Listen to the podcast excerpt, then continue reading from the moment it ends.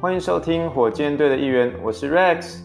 一位因着休斯顿火箭队从泸州一路走到德州的物理治疗师。透过这个 Podcast 带你认识泸州人的德州市，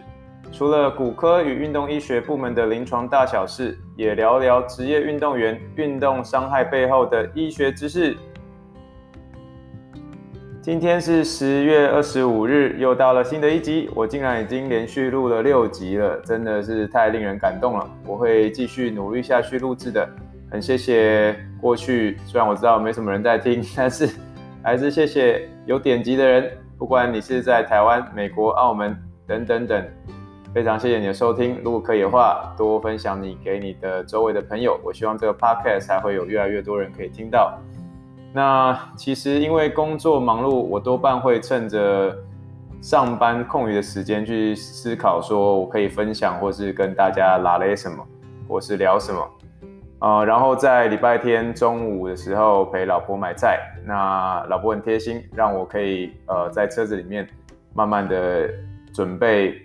下午要录音的一个东西，然后我就乖乖的在车子里面准备。呃，可以在这周分享一些主题，然后在下午的时候进行录制。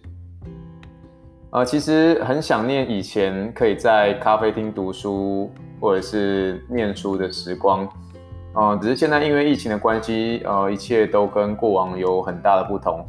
那必须把自己的车子，就是我自己的车子，当作是咖啡厅，然后来写我自己喜欢的文章，或者是要准备。呃，要录制的 podcast 的节目内容，所以呃，如果你是第一次收听我的节目，觉得喜欢的话，也别忘了帮我分享给你的朋友，让越来越多人能够收听到我的节目。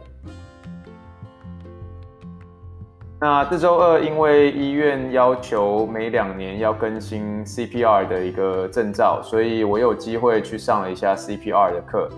算是做了一个复习。嗯，其实算一算，自己已经上了不少这种急救医学的一个课程。但说实在话，在你没有这真的使用这些呃急救医学的一些呃像 CPR 这件事情，那你如果真的已经很久很久没有操作了，确实是会很容易忘掉一些小小小的一些细节，甚至一些重点。所以很开心说，这个礼拜二我又回去做了一次复习。那虽然只是仅仅两个小时左右的一个时间。那真的连续操作下来，确实还是需要不小的一个体力。那因为你要一直跪着，然后你要一直不断的按压，而且真的重复非常非常非常多次。那而且我发现，我虽然在美国待了一阵子了，呃，但是连基本的一些数字都还是讲的有点零零落落，尤其是刚开始在讲的时候，因为在按压 CPR 的时候，在台湾不是都会说一下、两下、三下、四下、五下、六下、七下等等。那美国当然你要跟旁边跟你合作的 partner 通呃一起合作的话，那当然你会说英文嘛？那当然是 one two three four five six seven eight nine ten，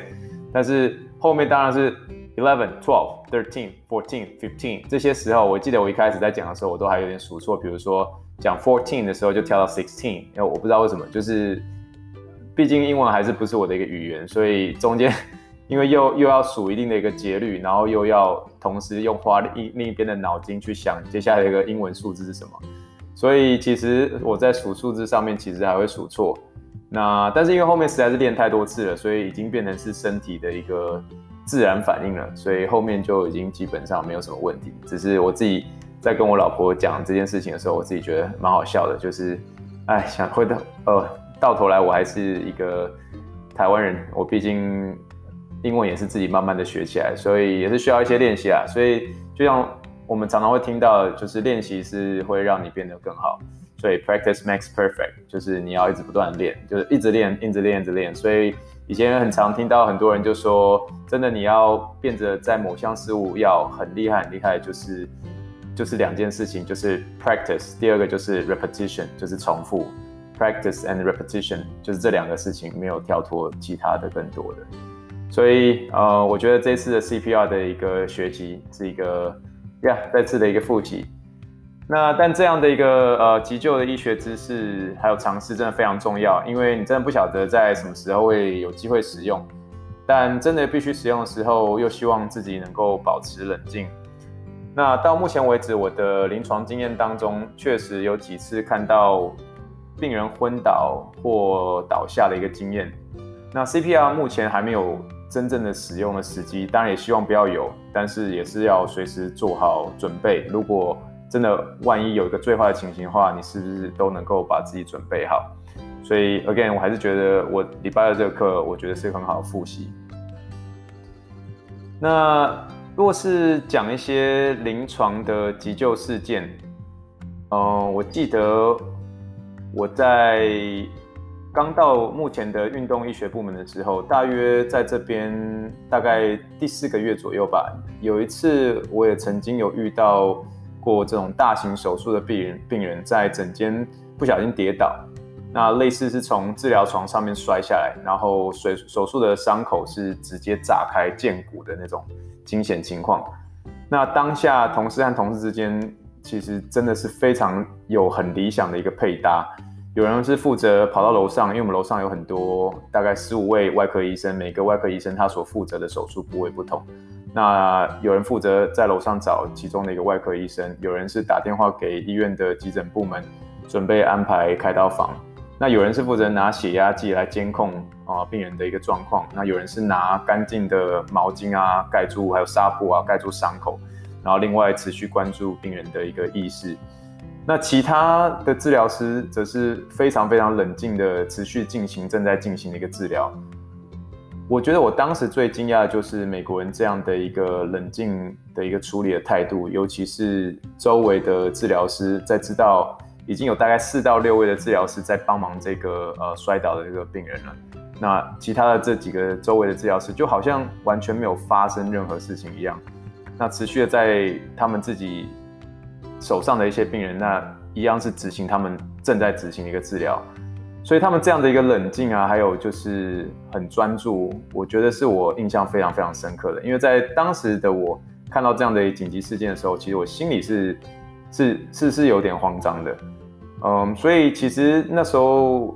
对我而言，我那时候还是医院的一个新人，那我就从这中间学习到两个字，那就是从容。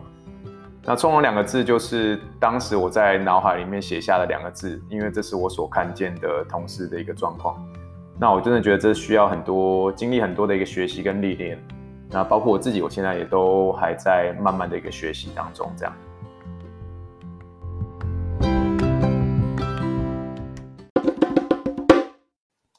啊、那真的是一转眼哦，一转眼，我在这个运动中心也待上两年了。呃，其实当然上班会有觉得辛苦的地方，但有时候我真的觉得，嗯、退一步，很感谢在这个阶段有一个自己很喜欢的工作。嗯，我这周跟老婆和另一对夫妻去休斯顿北方的一个公园划船，那他们也是台湾人。嗯，同时在我们出发的时候，在车上放起了灭火器的长途夜车这首歌。呃，我朋友跟我说，这首歌背后对他而言有很多故事，因为他是来休斯顿念博士班。然后你知道那种念博士班的过程是很痛苦的，嗯，而且有时候会不时会在读书的时候望着窗外，听着这首属于异乡游子的歌，时常就是在那种望向窗外的那种迷惘，然后在听这首歌的时候，其实会一直掉眼泪。呃，其实我当时听了也是觉得很有同感。我记得，呃，我在二零零九年退伍之后。呃，来到美国拿一些缺少的学分，因为那时候就是在美国刚来美国的时候做学历审核，然后学历审核会告诉你说你缺少了多少学分才能够真正呃具有资格考美国物理治疗师的执照考试。啊、呃，当时我除了没有规定的一个硕士学历以上的呃学位之外，嗯、通识学分和专业学分也差非常非常多。所以那时候其实看到学历审核资料的时候，其实是非常茫然的，觉得怎么离目标还好遥远，好遥远。然后尤其英文又讲不好，所以尤其那种就是在新的一个国度，就觉得一切从零开始的那种无奈。然后每天都会跟我姐姐去在印刷厂打工啊，等等的，就会觉得怎么怎么就不知道你你自己期望的那一天怎么还没有来？那我记得当初申请匹兹堡大学上面所写的一个读书计划，我现在还要回去把它翻回来。我上面写说，我希望我考到物理治疗师执照之后，呃，我希望先从一间诊所开始，再慢慢熟悉美国的文化跟语言之后，希望有一天能够进入休斯顿火箭队的专属医院 Memorial Hermann 上班工作。那这个读书计划，嗯、其实是我十年前所写的东西。那当我回去去看的时候，除了中间有在思想说，这中间其实我有一度有放弃过，有回去台湾在卖凤梨酥的一个线，但是其他的部分一切都有照我的目标一步一步来完成。嗯、呃，虽然最后不是在休斯顿火箭队，但是最后是在休斯顿太空人队。嗯，但我觉得其实已经算是完成我十年前的心愿了，尤其是。去年我还入选了这个美国奥运队的轮值物理治疗师。那我记得我那时候拿到美国奥运队的队徽旁边有写着我的名字的时候，呃，我当下是走到就是整个选手村大厅的一个角落，然后一直掉眼泪，一直掉眼泪这样。那然后我就打电话给我在台湾的爸爸妈妈，还有我老婆，然后一直跟他们说，我终于走到这里了，就是我终于走到这里这样。那我记得小时候，尤其是小学的时候，常常会写一些那种作文，然后从报纸上学到几句话，就叫做“呃，梦想使人伟大”。那以前我还记得，每次写这几这一个一句话的时候，老师都会把这句话把它框起来。那框起来的意思就代表说，这是一句佳言美句，那同时也是很有力量的一句话。那我想每个人的梦想都有所不同。那我仍然没有放弃我当时所做的梦，进入休斯顿火箭队。嗯，说实在话，十年前我告诉我自己会进休斯顿太空人的医院上班的时候，甚至会进美国队。呃，如果是十年前的我听到这句话的时候，你你就会觉得说，你你在跟我开玩笑吧？我真没有想到有一天可以真的来到真的梦想的一个殿堂。那不晓得各位听众，你们十年后的一个计划会是什么呢？嗯，若是的话，我建议你也是不妨把它写下来吧。也许当你十年后看到你给你自己的计划的时候，你会自己知道你完成了多少，然后或者是你会做怎么样的一个记录。好的，那接下来我们还是要聊聊职业选手的运动伤害。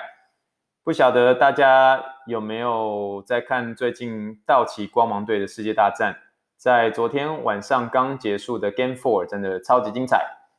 呃，光芒队在打完八局的时候仍然落后一分，但最终在九局下靠着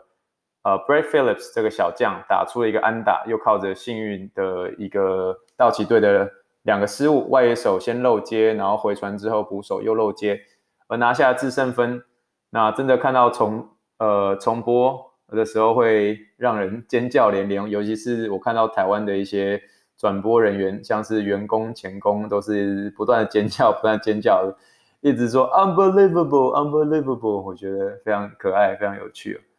那回到呃洛杉矶道奇队，上周日嗯、在他们的第七战中惊险的一个获胜，尤其是在一比三的一个劣势之下。连赢了三场，最后顺利晋级了世界大赛。而这场关键的比赛，靠的就是外野手 Cody Bellinger 第七局的一发逆转的阳春炮，拿下了道奇队的超前分数。那如果你有看这一场的一个 highlight 或者直播的话，他回到本垒跟队友庆祝的时候，可以看他很高的跳起来，然后右脚呈呃不右手。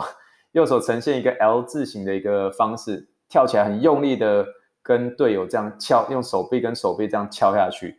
那很有趣的是，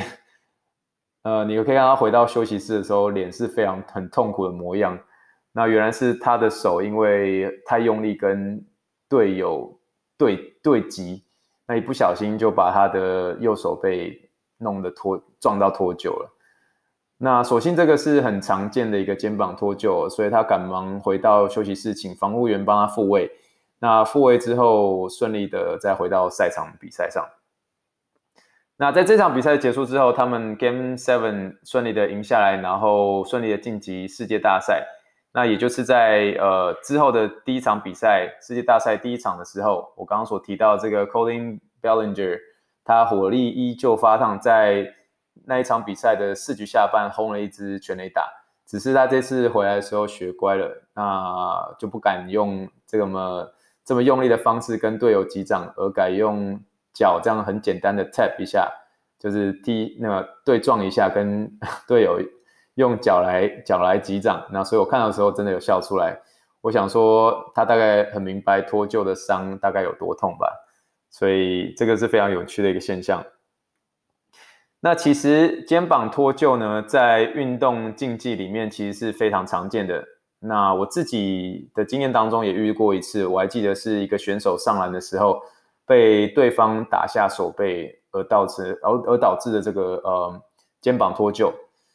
所以其实以竞技物理治疗师的一个角度，其实脱臼复位的一个最高原则，也就是你在准备要替选手做复位的之前，你要告诉自己的第一件事情就是 “do no harm”，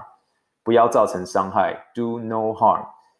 那这句话也就是我们常听到希伯克拉底医师誓言的第一条，也就是全世界所有的医学院毕业生必须宣誓遵守的行医原则：“First, do no harm” 的 “do no harm”。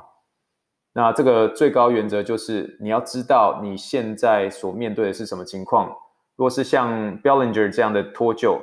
其实是算是一个很好评估，而且是算是蛮常见的肩关节外转，并且向前位移的一种脱位，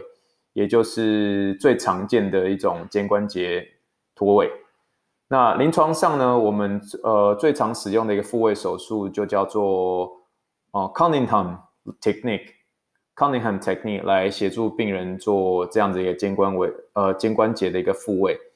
所以，若是这样的一个常见的一个脱位的情形，你是真的在看到的时候，你是很有把握的，那你当然去没有问题，你去做做复位，替选手来做一个这种复位的一个呃事情啊。但但是呢，我们时常在运动场上，尤其这种高分贝、高张力的一个刺激的这种比赛气氛之下，有时候会低估选手的一个受伤程度。或者说，真的是有可能造成一个错误的一个评估，那因为因此而造成了选手二次的伤害，或者是将伤害扩大。那以脱臼来说，虽然肩关节脱臼是很常见的，但是选手也有可能是因为撞击或者是外伤造成其他种方式、其他种方向的一个脱臼，甚至连带的造成严重的软组织受伤，甚至骨折。那这些往往都需要一些影像评估，才能够确定现在最重要的下一步会是什么。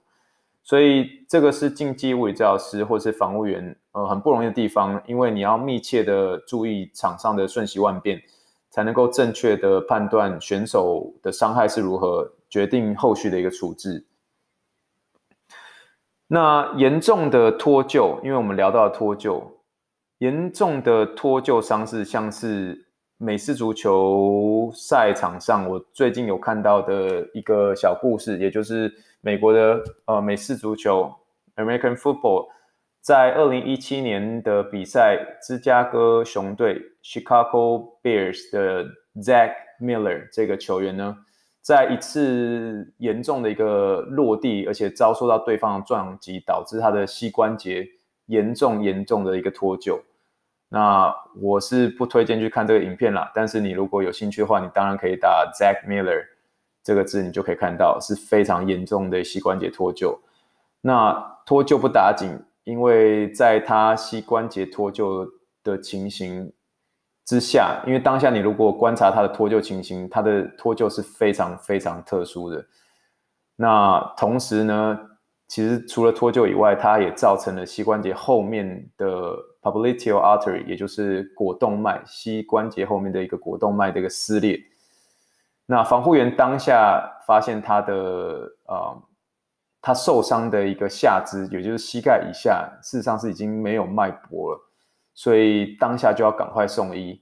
因为这个是非常非常严重的一个运动伤害伤害，因为你如果没有在妥善或是在正确的一个时间的情况之下做赶紧的一个重建手术，你几乎等于是在跟时间赛跑了，你在抢救病人的一只脚，因为当你失去了这个呃动脉血，就是呃你的动脉造成了严重的撕裂，所以等于说你肢体末端已经没有血液在供应了。那是非常在你如果在没有在妥善一个时间之内送到呃医院做紧急的重建手术的话，就可能会造成组织的感染坏死，甚至最后会有截肢的可能。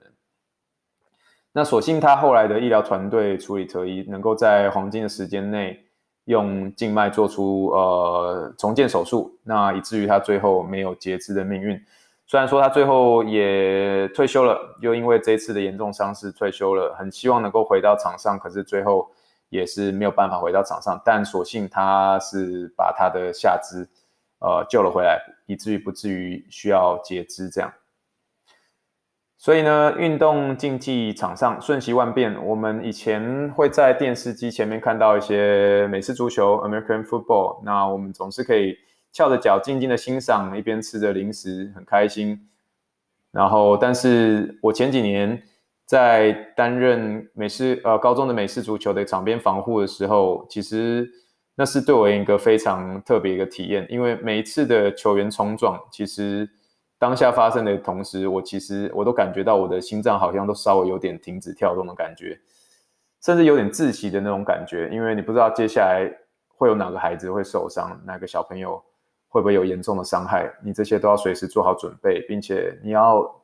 真的是一秒都不能松懈去观察他们有可能是怎么是怎么样的一个伤势，怎么样的一个伤害，你接下来要怎么样做出处置去协助他。所以，身为听众的你，如果你也是临床人员，请记得我刚刚所说的：First, do no harm，不要造成伤害。如果这是你可以做的。你评估判断之后，在执行之前，一定要问自己，自己是不是有遵守 “do no harm” 的这个原则。如果是你百分之一百，甚至百分之两百，你确定这个是你可以处理的，then go ahead and do it，就做吧，就替他复位，那就替他处理。但如果是不是，赶快寻求其他医疗人员的协助，给选手做出最适当的一个医疗处理，因为正确的一个转介也是物理治疗师很重要的一个责任。这一点非常非常非常的重要。